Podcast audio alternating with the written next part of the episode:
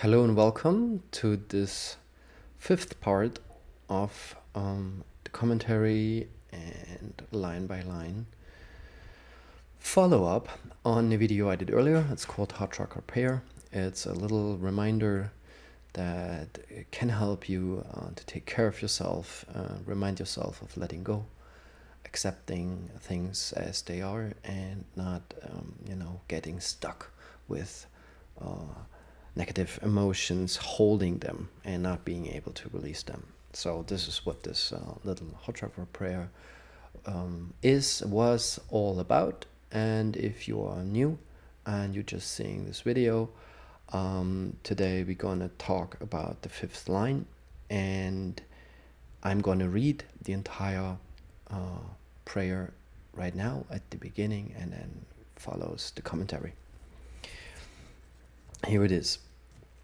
I love and accept myself as I am. I let go of my past, forgive myself and others who have hurt me. I no longer hold grudges and trust the universe is guiding me to the right people I need in my life. I am open with my feelings in all relationships. I willingly release all fears, concerns, and worries about giving and receiving love. I give and receive love through healing, acceptance, and compassion. So let's see, maybe it makes sense to make this a little bit longer and connect these two last lines because they are very much connected. So let's look at the fifth line I willingly release all fears, concerns, and worries about giving and receiving love. Willingly, which means it's a work. It's something we have to do with awareness and mindfulness, not being unaware. You know, it's something we can do. There's always something we can do. We can always let go. We are not stuck with our fears and, you know, negative emotions. Basically, it's just energy, it's just emotions we are having. Why do we make them positive and negative? You know, if they hurt other people, okay, it's problematic. You know, we don't want that. We don't want to hurt other people you know, out of a selfish motivation.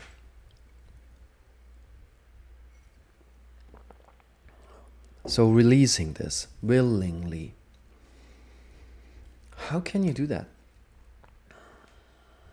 Again and again, I can say, you know, maybe, you know, look into meditation.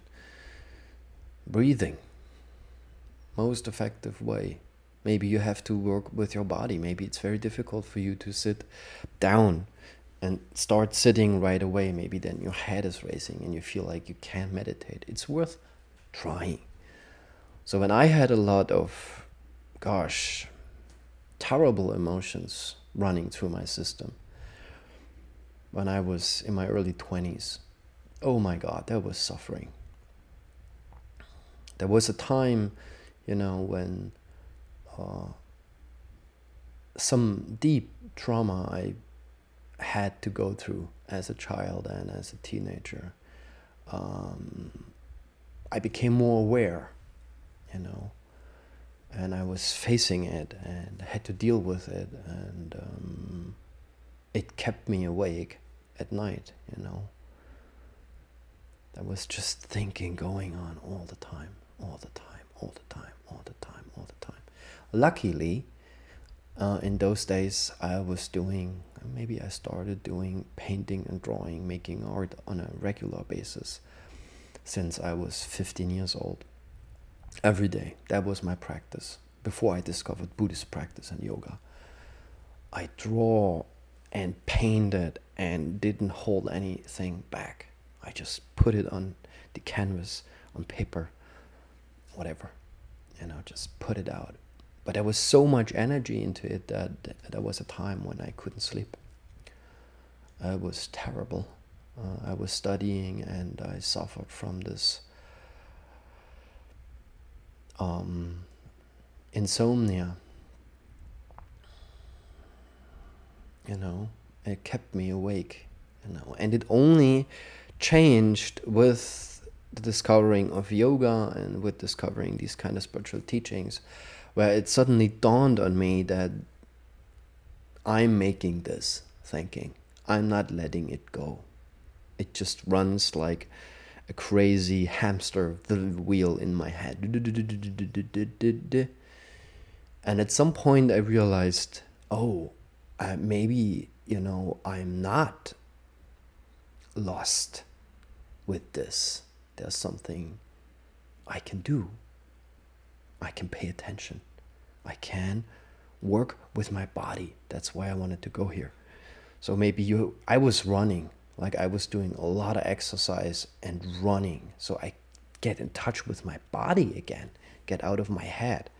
Intuitively, I started jogging for long miles, many miles, through the forest, through the park, you know, making myself tired in a way as a young man. And then, you know, discovering yoga and meditation and some kind of relaxation um, techniques that finally helped me to come to a rest. But to be honest, it was only the starting point. It was the starting point of a much, much, much uh, longer and deeper path and journey I then went on with in the middle of my 20s, and the journey is still going on. And um, so, this is this um, I willingly release all fears, concerns, and worries about giving and receiving love. You know, if you look down in the end, what makes a human being fearful or often suffering is exactly these concerns concerns about being not good enough, concerns about of not being loved, uh, concerns about and worries about yeah, not being enough, not being worthy of love, which is complete crap. You know, there's whatever human beings tell you, it's not the truth. If you sit down and look down, deep down inside of yourself, if you become very, very silent, not moving, and you open up all your senses, you can discover a ground that we cannot actually talk about. And then we say, don't know. Your mind is becomes like a question mark it's not a word you're having in your head. It's like this open and ever present moment. And if you really dig down into this present moment, tell me where is concern? Where is the worry? Where is you? Where is I? Where is the other? And at that moment, if we let go, if we accept things as they are, we don't have to be afraid because this is just a charade, it's just a mirage. Thinking that we are not worthy of love, or that we are not loved, or that we are not accepted. you know? So willingly, you have to give it a direction. You know, in Buddhism, we talk about vows, you know, that we say to ourselves, reminding our own consciousness or the universal consciousness that this is a kind of inner work that we do and that we commit to. So we are not lost. Incredible things. We just have to do them. We just have to find the willingness to open up to it. You know, and if you let go, remember what I said in the last talk, let go or be dragged. If you let go of these concerns and worries about, you know, loving yourself, being loved, you might discover that love actually is there. It's already there. But in order to get there, most of us have to do some kind of practice, have to become very simple and quiet. And then from this simple quietness, we become clear. You know, Zen Master Dae Bong Sunim, uh, uh, one of the teachers I've been practicing with, uh, a student of Zen Master Seung Sahn, he used to say this very often. He said, A complicated mind first has to become simple, and the simple mind can become clear. You know, complicated mind has to become simple and then clear. So this is the same. And this releasing these fears, worries, and concerns, where do they come from? Who's having them? Who's making all these stories? Who? Don't know. If you really look into it, what am I? You know, we also say 10,000 questions is one question. Make it simple. What am I? Who is thinking of not being worthy, of not being good enough? Who? I don't know. Okay, stick, stay there, explore that. So that's another um, already 12 minutes. So maybe um, I cut it here and make another one about the last line of this prayer, uh, which is connected to the one we just talked about. So